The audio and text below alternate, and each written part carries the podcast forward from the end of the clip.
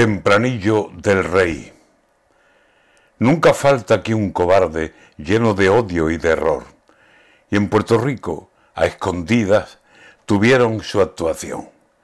Y aunque tiraron la estatua del primer gobernador, aquel vallisoletano que fue Ponce de León, ha llegado nuestro rey y sin temblarle la voz ha defendido valiente aquel modelo español que empezó con la llegada del gran Cristóbal Colón.